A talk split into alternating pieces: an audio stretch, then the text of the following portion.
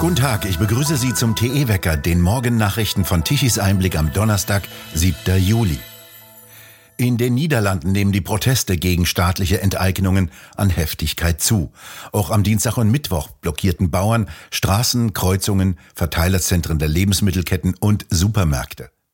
Die Polizei hat jetzt erstmals auch auf Landwirte geschossen. Die Bauern hatten bei Herrenfeen eine Autobahnauffahrt blockiert.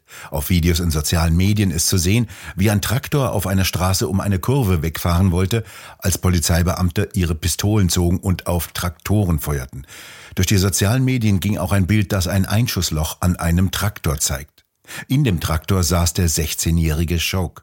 Er wurde festgenommen und ins Gefängnis Leeuwarden geworfen. Gestern protestierten Hunderte in der Stadt für eine Freilastung.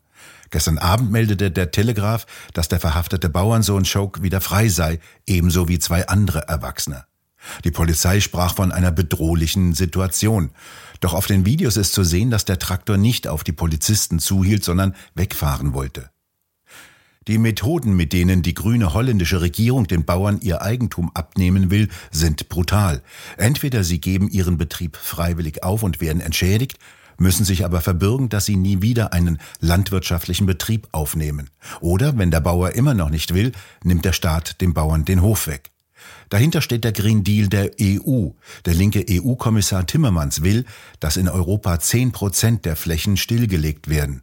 Dies, während sich gerade eine weltweite breite Nahrungsmittelkrise abzeichnet.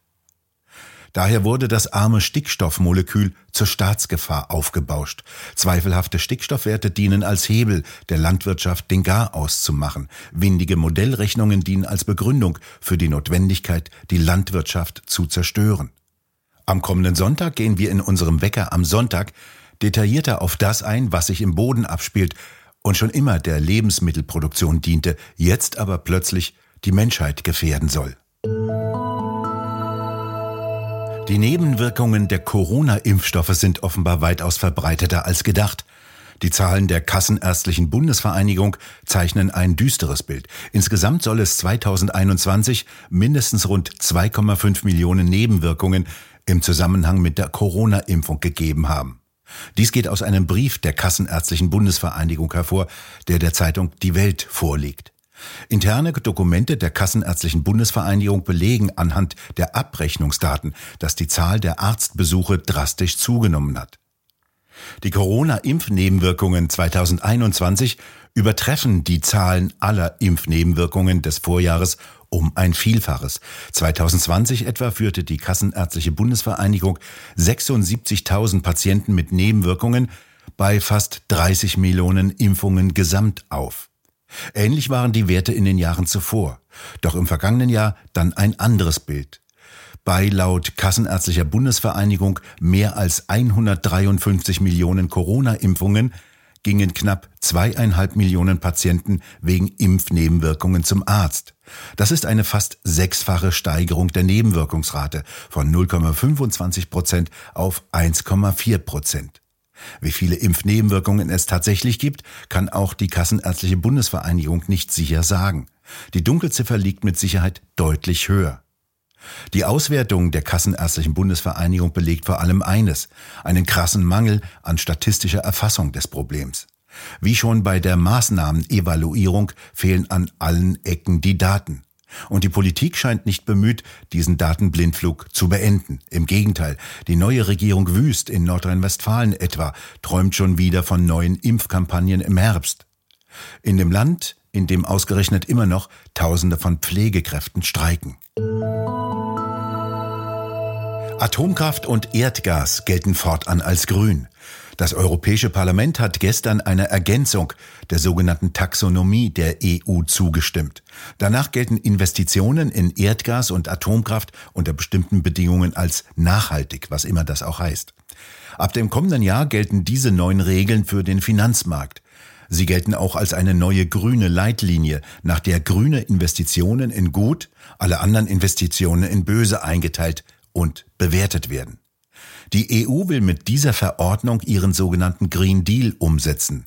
Ein Vernichtungsprogramm der bisherigen preisgünstigen Energieerzeugung mit billiger Kohle und Öl und der Landwirtschaft. Und dies, weil die Luftbestandteile CO2 und Stickstoff plötzlich als schädlich definiert wurden. Eine Folge, westliche Konzerne werden nicht mehr in die Erschließung neuer Bergbauvorkommen oder Ölgebiete investieren können. Staatsgebundene Investoren wie Rentenfonds dürfen aus Gründen der Political Correctness nicht mehr investieren, wenn Kohle oder Öl im Portfolio enthalten sind. Damit machen sie den Weg frei für Länder wie China, Russland oder die reichen arabischen Länder, die sich nicht nach grünen Wunschträumen, sondern nach Realitäten richten und dort investieren, wo sich die größten Chancen ergeben. Und das sind nun mal Kohle, Öl und Gas sowie die Kernkraft. Es werden künftig weltweit alle größeren Energievorkommen diesen Ländern gehören. Sie werden die Energievorräte der Zukunft beherrschen, während westliche Investoren über ein paar Windräder und Fotozellen gebieten. Frankreich wollte der Atomkraft dieses sogenannte Ökosiegel umhängen. Das Land bezieht seinen Strom vorwiegend aus Kernkraftwerken. Die deutschen Grünen versuchten dies zu verhindern, konnten sich aber nicht durchsetzen. Die Nichtregierungsorganisation Greenpeace kündigte nach der Abstimmung rechtliche Schritte gegen die Kommission an. Bis zum 11. Juli haben die EU-Mitgliedstaaten Zeit, den Plänen zu widersprechen. Tesla muss ein neues Autowerk in Grünheide südöstlich von Berlin drei Monate nach der Eröffnung vorerst wieder schließen. Bisher konnte die Gigafabrik nur 1000 neue Autos wöchentlich zusammenbauen, rund ein Zehntel des Planes. Es sollten 10.000 Autos pro Woche sein. Im Jahr sollen es später 500.000 Elektroautos sein. Doch viele Exemplare müssen vor der Auslieferung wegen Mängel nachbearbeitet werden. Nach Informationen der BZ will Tesla den Betrieb deshalb jetzt für zwei Wochen unterbrechen. Zuvor hatte das Fachmagazin Tesla Mac über einen Produktionsstopp im Juli berichtet. Während des Stillstandes würden die Produktionsabläufe so umgestellt, dass die Karossen nur noch 30 Sekunden an jeder Fertigungsstation verbringen. Derzeit seien es bis zu drei Minuten. Nach der Produktionspause soll laut Mitarbeitern in drei statt in zwei Schichten gearbeitet werden. Außerdem könnte Tesla dann in einer Nachbarhalle mit der Antriebsfertigung beginnen.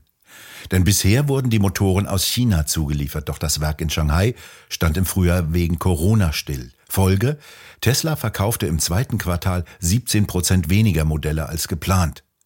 Größtes Problem allerdings bleiben in Berlin die fehlenden Mitarbeiter. Was denken die Deutschen zur Geschlechterfrage?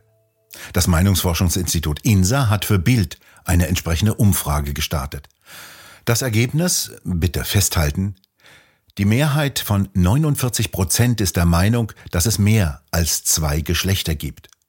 Rund 38 Prozent sehen das anders. Für sie gibt es nur das männliche und weibliche Geschlecht.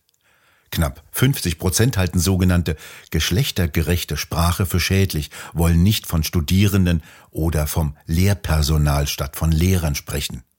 Nur rund 9 Prozent finden geschlechterneutrale Sprache nützlich, Knapp 35 Prozent haben keine klare Haltung. 59 Prozent halten es für falsch, dass sogar Jugendliche ab 14 Jahren ihre Geschlechtsangabe ohne Zustimmung der Eltern ändern dürfen. Nur 28 Prozent sind dafür. Gemeinsame Toiletten für alle Geschlechter lehnen fast 59 Prozent der Befragten ab. Nur knapp 14 Prozent befürworten die Abschaffung von Männer- und Frauen-WCs. Heißer Sommer, eiskalter Winter ist das Thema des Talks Tichys Ausblick.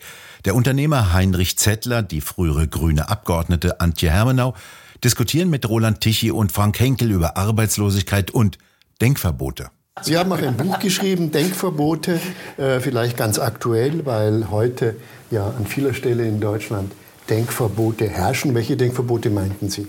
Ich meine das Denkverbot ganz allgemein. Äh, man wird schon äh, durch äh, Ideologien und durch überkommene Meinungen, wird man schon in Denkrichtungen gezogen und geprägt.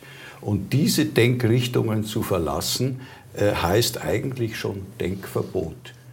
Das ist ganz allgemein, das ist jetzt nicht ideologisch ausgerichtet, sondern ganz allgemein.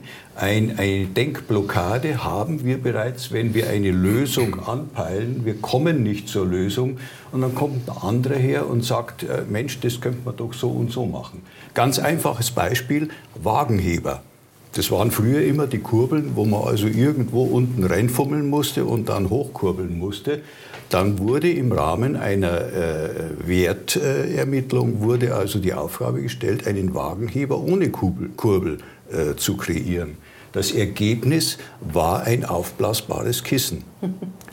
Und die Ingenieure, die mit dem Thema befasst waren und sich nicht äh, äh, zu einer Lösung entscheiden konnten, bei denen war das Aha, warum ist mir das nicht eingefallen? Das ist ein Beispiel für Denkblockade und Denkverbot. Und solche Denkverbote haben wir natürlich in allen Bereichen der Gesellschaft. Sei es jetzt in der wissenschaftlichen äh, Linie, da sind es die sogenannten Denkschulen, oder sei es jetzt im äh, politischen und gesellschaftlichen Bereich. Die vollständige Diskussion können Sie ab heute Abend im Talk Tichys Ausblick auf Tichys Einblick sehen. Eine leichte Kaltfront kommt von Nordwesten herein und vertreibt den blauen Himmel. Die bringt kühlere und etwas feuchtere Luftmassen mit, sowie Wolken. In der Nordhälfte und im Osten kommt endlich der von der Landwirtschaft lang ersehnte Regen. Es sind einzelne lokale Schauer drin, doch richtig viel wird es insgesamt nicht werden. Bis in den Süden und Südwesten reicht diese Front nicht. Dort erreichen die Temperaturen 26 Grad, im Norden bleiben sie um die 20 Grad. Nach wochenlanger Flaute mal wieder einigermaßen gute Nachrichten für die Betreiber von unseren Windrädern. Die haben die Chance, sich mal wieder ein wenig zu drehen, denn der Wind frischt auf. Stürmische Böen im Norden lassen die Rädlein drehen und ein wenig Strom liefern. Doch leider reicht er wieder nicht für ganz Deutschland. Wir bedanken uns fürs Zuhören. Schön wäre es, wenn Sie uns weiterempfehlen. Weitere aktuelle Nachrichten lesen Sie regelmäßig auf der Webseite tichiseinblick.de. Und wir hören uns morgen wieder, wenn Sie mögen.